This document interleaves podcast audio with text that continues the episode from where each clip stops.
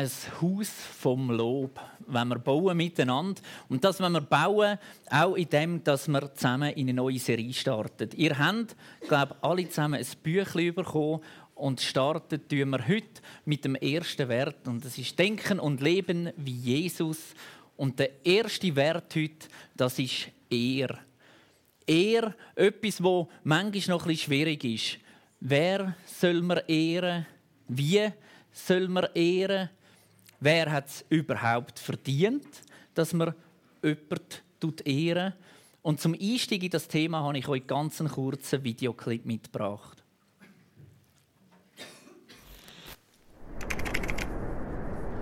Ehre, Ansehen, Anerkennung, Macht. Jeder Mensch sehnt sich danach. Doch was ist echte Ehre? Ehre ist Liebe, Anerkennung, Würdigung und Wertschätzung. Stell dir vor, was geschehen würde, wenn wir die Ehre nicht von anderen erwarten, sondern sie anderen geben. Wenn wir einander helfen, uns gegenseitig unterstützen und von ganzem Herzen zusammenhalten. Wie würde unsere Welt aussehen, wenn wir die Freude weitergeben, nicht zuerst an uns selbst denken freundlich zueinander sind?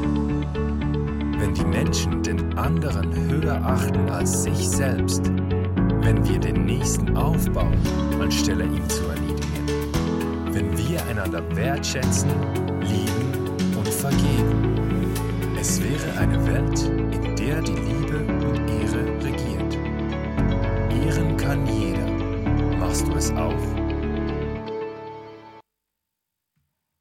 Ganz kurzer Einstieg in das Thema und der Schlusssatz war, ehren kann jeder. Jeder von uns, der heute da ist, kann ehren. Und das werden wir miteinander heute Morgen anschauen. Ich habe vor kurzem ein Buch gelesen und das hat geheißen Ehre, wem Ehre gebührt. Und dort drin hat die Person Folgendes geschrieben: Jemanden zu ehren bedeutet mehr, als ihm Respekt zu erweisen, mehr als jemandem in seiner Position zu bestätigen. Es ist eine göttliche Sicht, die mich erkennen lässt, wie Gott den Menschen sieht, nämlich kostbar und wertvoll. Es ist nicht so, dass ein Mensch erst etwas Großartiges leisten muss, um meine Ehre zu verdienen. Es ist Gott selbst, der jedem Menschen mit seinem Lebensatem den Ritterschlag verliehen und ihm zugesagt hat, du bist großartig. Ehre kann auf verschiedenste Weise zum Ausdruck gebracht werden. Durch Taten, Worte, ja sogar durch unsere Haltung können wir Menschen zeigen, dass wir sie schätzen. Wir können Menschen unsichtbar ehren, indem wir für sie beten, indem wir ihnen vergeben, indem wir sie segnen oder indem wir von unserer Haltung her Potenzial in ihnen sehen und an sie glauben eine kleine Zusammenfassung, was ist er überhaupt und wie können wir dann eher weitergeben. Und das ist ganz wichtig. Er ist nicht etwas, wo man einfach mal hat und dann hat man es wieder nicht mehr. Sondern es ist vielmehr eine Art wie ein Lebensstil. Er ist eigentlich etwas, das man anlegen kann und nie mehr muss abziehen muss. Das ist nicht etwas, wo man mal nur punktuell schnell einen Moment braucht und dann brauchen wir es wieder nicht mehr. Sondern er soll etwas sein, das uns begleitet, unser Leben lang. Und das, was wir miteinander anschauen die Bibelstelle ist im Lukas 7, Vers 36 bis 50. Und wir lesen zuerst, respektive ich lese die ganze Geschichte durch und nachher werden wir Vers für Vers miteinander anschauen. Lukas 7, 36 bis 50. Einer der Pharisäer lud Jesus zum Essen in sein Haus ein. Jesus nahm die Einladung an und setzte sich zu Tisch. Eine Frau aus dem Ort, die für ihren unmoralischen Lebenswandel bekannt war, erfuhr, dass er da war und brachte ein Gefäß mit kostbarem Salböl. Sie kniete vor Jesus nieder und weinte. Ihre Tränen fielen auf seine Füße und sie trocknete sie mit ihren Haaren. Dann küsste sie ihm wieder und wieder die Füße und salbte sie mit dem Öl. Als der Gastgeber sah, was da vorging und wer die Frau war, sagte er sich, das beweist, dass Jesus kein Prophet ist. Wäre er wirklich von Gott gesandt, dann wüsste er, was für eine Frau ihn da berührt, eine Sünderin. Jesus wusste, was er dachte und sagte zu dem Pharisäer, Simon, ich habe dir etwas zu sagen. Simon nickte, ja Meister, sprich nur. Darauf erzählte Jesus, ein Mann lieh zwei Leuten Geld, dem einen 500 Denare und dem anderen 50. Als keiner der beiden ihm das Geld zurückzahlen konnte, erließ er ihnen ihre Schulden. Wer von den beiden liebte ihn danach wohl mehr? Simon antwortete, ich nehme an, derjenige, dem er die größere Schuld erließ. Jesus sagte ihm, das stimmt. Dann wandte er sich der Frau zu und sagte zu Simon, Schau dir die Frau an, die da kniet. Als ich dein Haus betrat, hast du mir kein Wasser angeboten, um mir den Staub von den Füßen zu waschen. Sie hat meine Füße mit ihren Tränen gewaschen und mit ihrem Haar getrocknet. Du hast mir keinen Begrüßungskuss gegeben, sie hat mir unaufhörlich die Füße geküsst, seit ich hereingekommen bin. Du hast es versäumt, mir Gastfreundschaft zu erweisen und mir den Kopf mit Olivenöl zu salben. Sie hat meine Füße mit kostbarem Salböl gesalbt. Ich sage dir, ihre Sünden, und es sind viele, sind ihr vergeben. Deshalb hat sie mir viel Liebe erwiesen. Ein Mensch jedoch, dem nur wenig vergeben wurde, zeigt nur wenig Liebe. Dann sagte Jesus zu der Frau, Deine Sünden sind dir vergeben. Die anderen Männer am Tisch sagten zueinander, für wen hält sich dieser Mann, dass er Sünden vergibt? Und Jesus sagte zu der Frau, dein Glaube hat dich gerettet, geh in Frieden. Soweit also mal der Text aus der Bibel, wo wir heute miteinander ein bisschen neuer anschauen Und es gibt ganz eine ähnliche Geschichte auch noch in den anderen Evangelien zu finden. Und zwar steht hier zum einen im Matthäus 26, im Markus 14 und im Johannes 12. Und dort ist es immer genau die gleiche Geschichte. Und die Geschichte, die wir da haben im Lukas, das ist ein bisschen eine andere Geschichte. Man merkt das zum einen, dass bei diesen anderen drei spielt Geschichte in Jerusalem statt. Und bei der Geschichte, wo wir da sind, im Lukas, dort spielt sie in Galiläa statt, in einem kleinen Dörfli. Das ist einer von diesen Hinweisen, wieso dass es eben nicht die gleiche Geschichte ist. Das andere ist, beide heißen Simon in diesen Geschichten. Beim Lukas ist es aber Simon der Pharisäer und bei den anderen drei ist es Simon der Aussätzige. Und auch dort merkt man, es sind nicht genau die gleichen Personen beteiligt. Auch wichtig zum Wissen, bevor wir in die Geschichte einsteigen, ist am Anfang im Lukas 4, Vers 19, das steht, wo Jesus in den Tempel gegangen ist. Und dann hat er die Schriftrolle genommen und hat daraus vorgelesen. Und er hat gesagt, hey, liebe Leute, jetzt ist ein Jubeljahr, jetzt ist ein Gnadenjahr, ich bin gekommen und das ist die Erfüllung. Es ist so wie wenn er gesagt hat, hey, bisher haben wir immer vom Zukünftigen geredet und jetzt, ab dem Moment da, ist es nicht mehr zukünftig, sondern jetzt ist es gegenwärtig. Jetzt hat es angefangen, ich bin die Erfüllung von dem Ganzen. Und so ist das eigentlich gewesen, bevor die Geschichte nachher stattgefunden hat. Und wir starten mit dem Vers 36, dort steht, einer der Pharisäer lud Jesus zum Essen in sein Haus ein. Jesus nahm die Einladung an und setzte sich zu Tisch. Etwas, wo ganz normal tönt. Es ist wie an einem Sonntag vielleicht, irgendjemand kommt zu euch und sagt, hey, wir würden dich gerne einladen zum Mittag.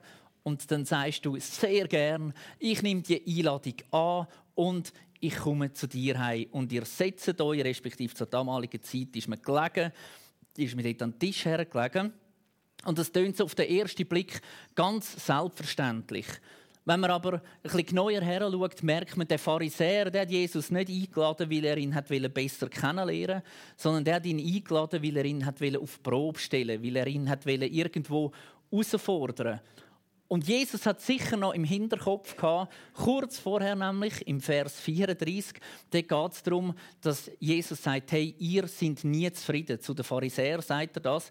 Er sagt, der Johannes, der hat nichts getrunken, der hat gefastet und so weiter. Und ihr habt gesagt, der ist nicht von Gott. Und im Vers 34 steht nachher, ihr sagt, der Menschensohn feiert und trinkt. Und von ihm sagt ihr, er ist ein Schlemmer und Säufer und die schlimmsten Leute sind seine Freunde.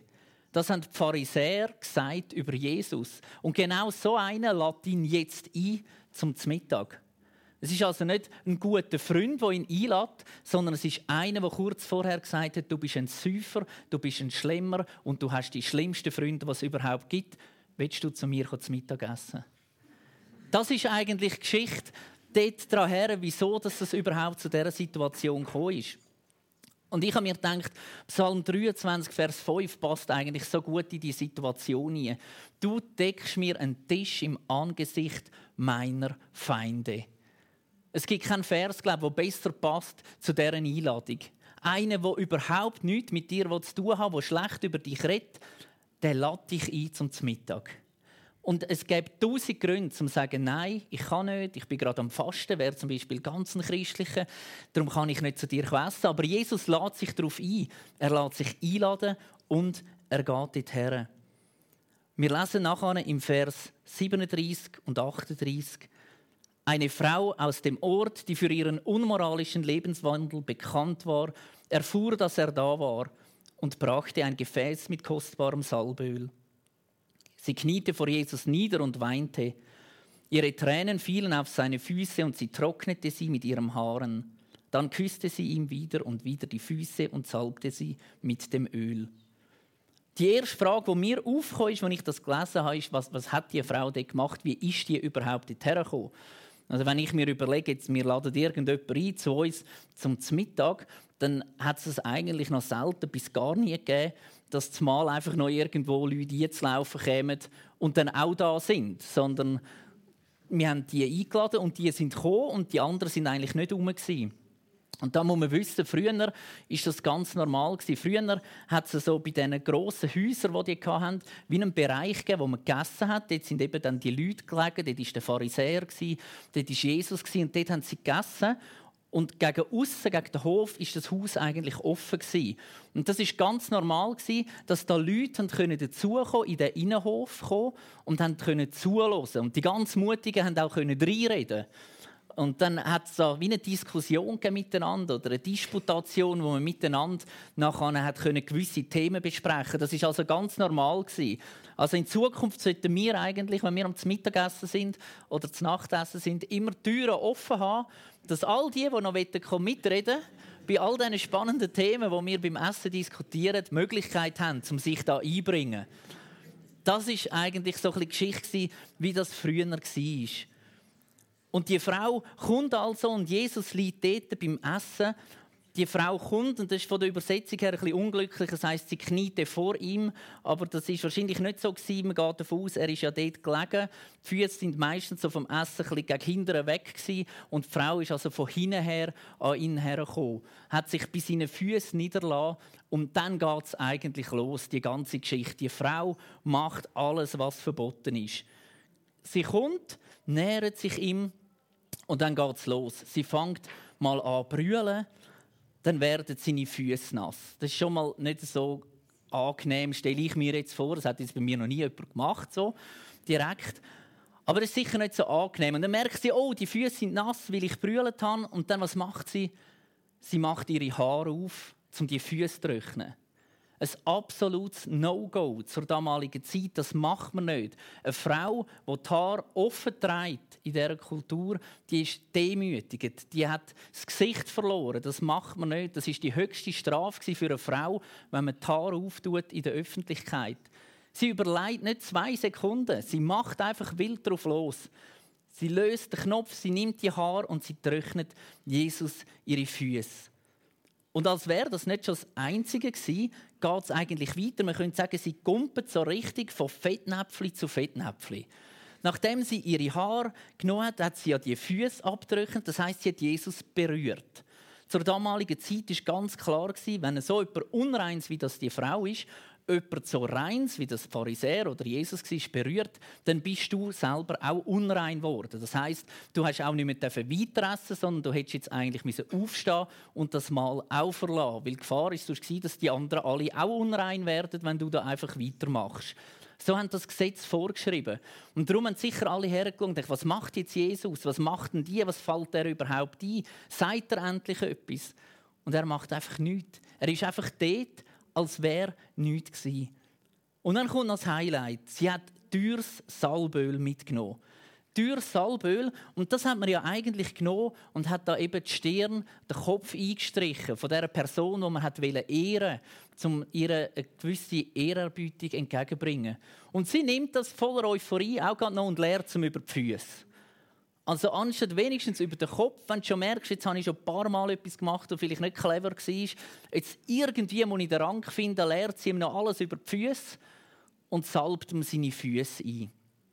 Das ist die Situation, die stattgefunden hat. Jesus ist dort, die Frau ist dort, rundum sind die Pharisäer, im Innenhof stehen ein Haufen andere Leute und man hat das Gefühl, dieser Frau ist das so gleich gewesen so gleich gewesen, was die Menschen gedacht haben. Sie hat sich nur auf Jesus konzentriert.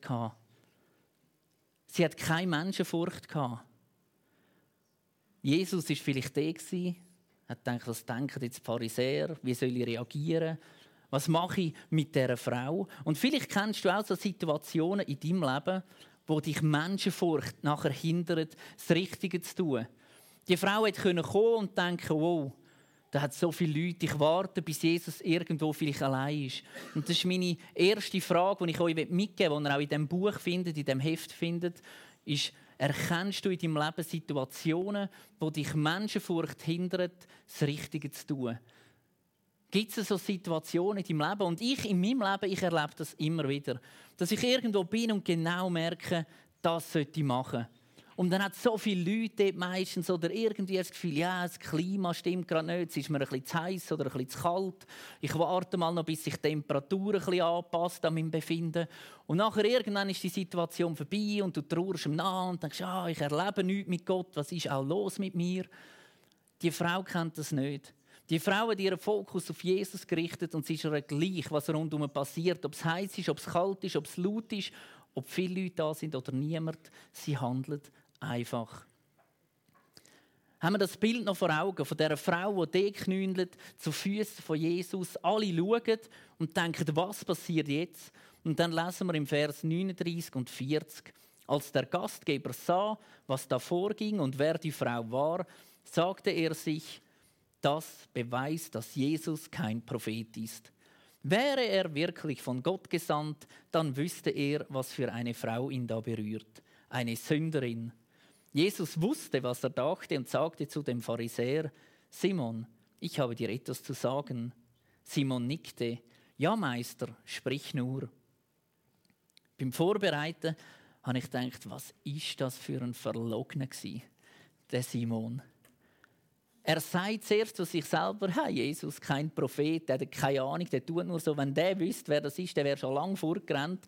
Und nachher, wo Jesus ihn etwas fragt, sagt er, oh ja, red nur. Es tönt so für mich, red nur, ich höre eh nicht zu, weil du bist eh kein Prophet.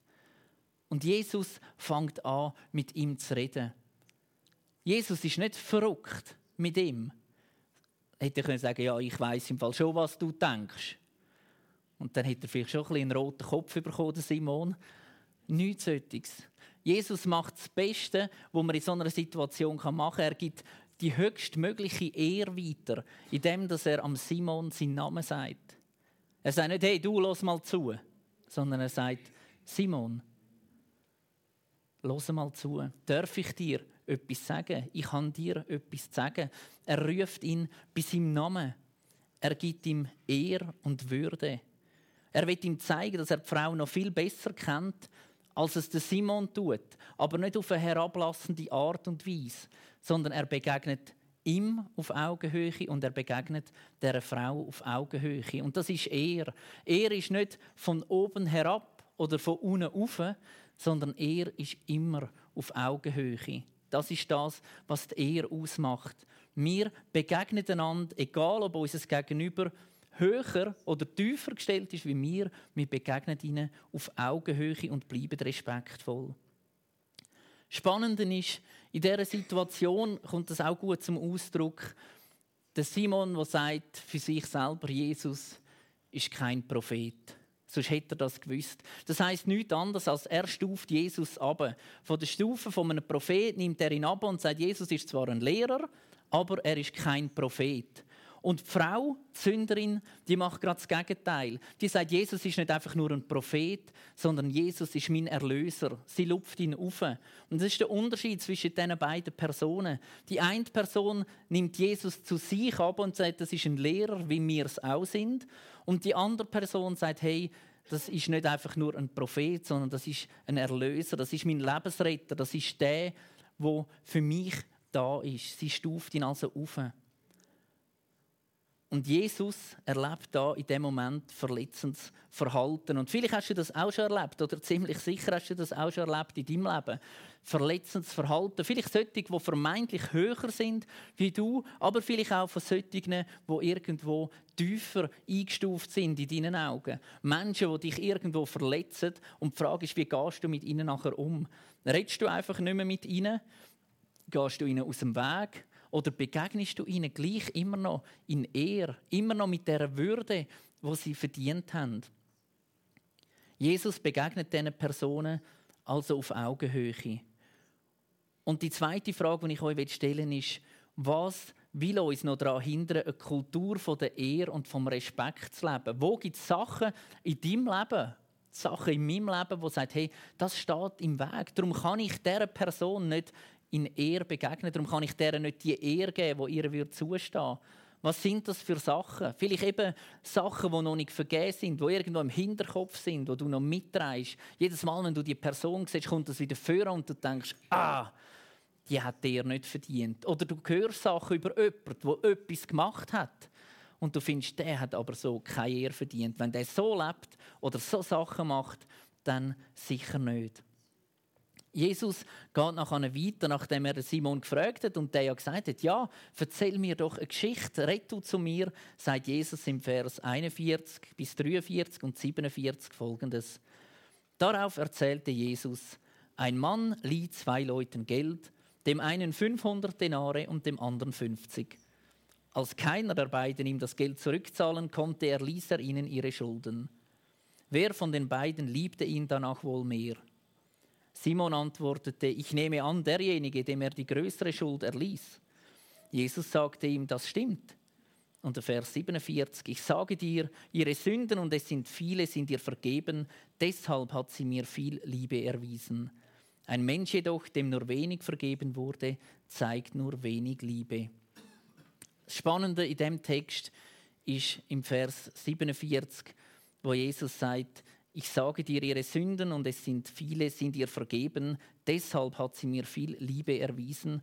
Das lässt nämlich darauf schließen, wenn man das so liest, dass die Frau nicht das erste Mal Jesus begegnet ist, sondern die hat vorher schon mal irgendwo eine Begegnung mit Jesus. Weil Jesus sagt, will ihr viele Sünden vergeben worden sind. Das heißt, das muss schon mal passiert sein.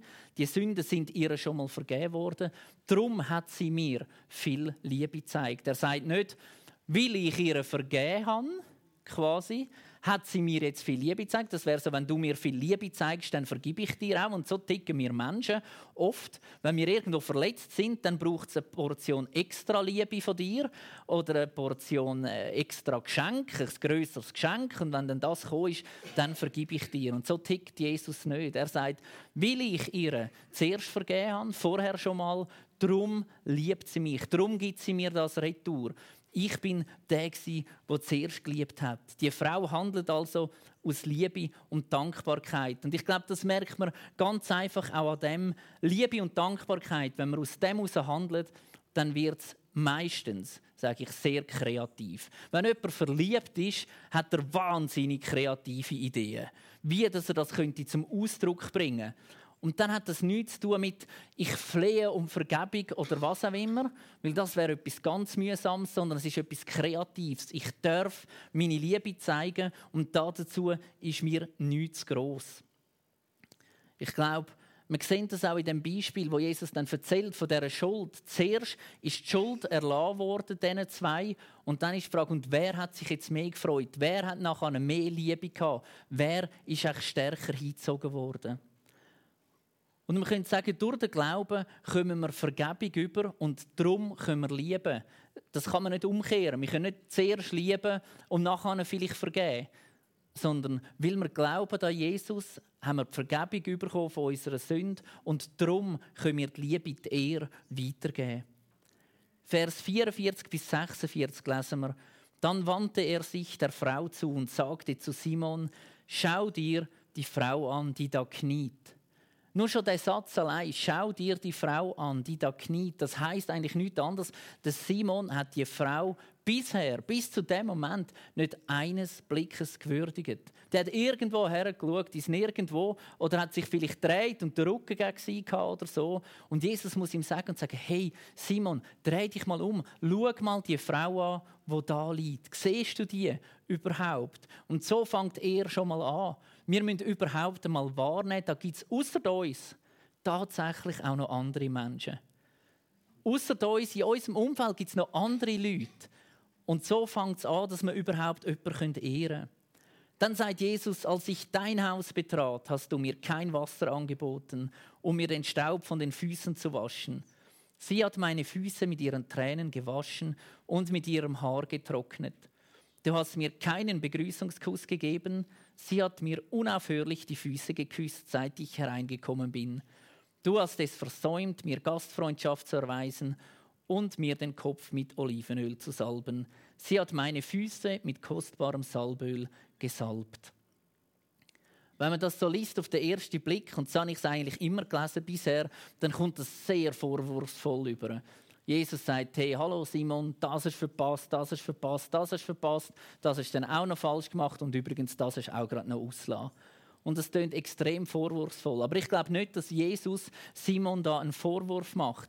Weil all die Sachen, die er da aufzählt, das sind Sachen, die hat man jemandem können machen wenn man dem hat spezielle Ehre zuteil kommen lassen. Das ist also nicht ein vorgehendes Protokoll, das man machen musste, sondern man hat das können machen, um jemandem besondere Ehre zuteil zu lassen. Und ich glaube nicht, dass Jesus da beim Simon ist essen, wo er die ganze Vorgeschichte kennt hat und im Hinterkopf hat, wenn ich da hergehe, der behandelt mich dann wie ein König sondern Jesus will mit dem eigentlich etwas ganz anderes aussagen. Und zwar sagt er: Hey, Simon, das, was du gemacht hast, du hast mich eingeladen zum Essen, wir liegen da, wir haben feines zu essen, feines zu trinken, das ist einfach korrekt. Das macht man so, wenn man Besuch einlädt. Das macht man so, wenn man Gäste hat. Aber was die Frau gemacht hat, das ist Liebe. Das ist nicht einfach nur korrekt, sondern das ist Liebe und das ist ein riesiger Unterschied. Ob wir einfach nur korrekt sind oder ob wir aus Liebe etwas machen ob ich einfach nur korrekterweise am Sonntag in den Gottesdienst komme, weil in der Bibel heißt ja, man soll die Versammlungen nicht versäumen. Darum komme ich korrekterweise in die Predigt. Oder ob ich komme aus Liebe, weil ich unbedingt dem Gott etwas will zurückgeben, weil ich unbedingt in die Beziehung will kommen, weil ich will mit ihm austauschen, weil ich will mein Leben mit ihm verbringen. Und das hat ganz einen Haufen Auswirkungen auf unser Umfeld und auf uns selber. Und wir Schweizer, wir sind extrem korrekt. Extrem. Ich glaube, es gibt fast kein anderes Land auf dieser Welt, wo so korrekt ist wie wir Schweizer. Und ich glaube, das ist ein Problem, das uns da in dieser Geschichte entgegenkommt. Vielleicht ist Jesus heute da, steht da vor dir und schaut dich an und sagt: Hey, bist du einfach nur korrekt? Oder liebst du mich? Verhaltest du dich einfach nur korrekt? Und er macht das nicht vorwurfsvoll. Er sagt nicht, das musst du auch alles machen. Er sagt einfach, das ist das Korrekte. Aber wenn du mich wirklich liebst, dann machst du eben noch einen Schritt weiter. Und man könnte das auch vergleichen, wenn man irgendwo geht, essen. Du gehst noch jemand essen in einem Restaurant und dann am Schluss kommst du die Rechnung über. Die ist meistens korrekt. Und dann wäre es korrekt von dir, wenn du die 57 Franken 25 ins Schäleli leist oder der Dame oder dem Herr gibst, das ist okay. Das ist nicht verboten. Das ist korrekt. Aber es zeigt noch nicht wahnsinnig viel Liebe. Das ist einfach mal eine korrekte Handlung. Das darf man so machen. Das ist okay. Aber hast du schon mal gemerkt, was passiert, wenn du dann vielleicht anstatt 57 Franken 25 nicht einfach auf 60 aufrundest? Das ist schon ein bisschen mehr wie korrekt. 57, 25 ist korrekt, 60 ist korrekt plus. auch ob das schon Liebe ist, das lassen wir jetzt offen. Aber schau mal, und ich will dich dazu ermutigen, probier das einmal. Gang du nächstes Mal ins Restaurant, bestell etwas, du kommst die Rechnung über, du schaust es an, denkst, okay, das wäre korrekt, und jetzt probiere ich mal etwas und ich mache mal etwas aus Liebe.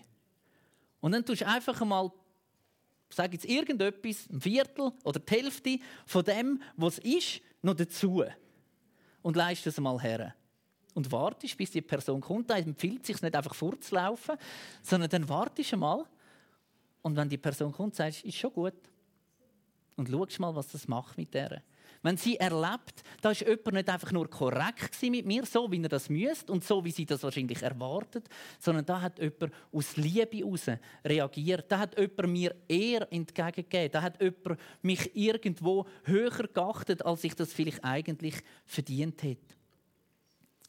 Verhalten wir uns Jesus gegenüber einfach nur korrekt oder aus Liebe? Und das kann man durchziehen durch alles. Wie lese ich die Bibel? Lese ich die Bibel als ein Gesetzbuch, wo einfach korrekt von mir verlangt, was ich machen muss?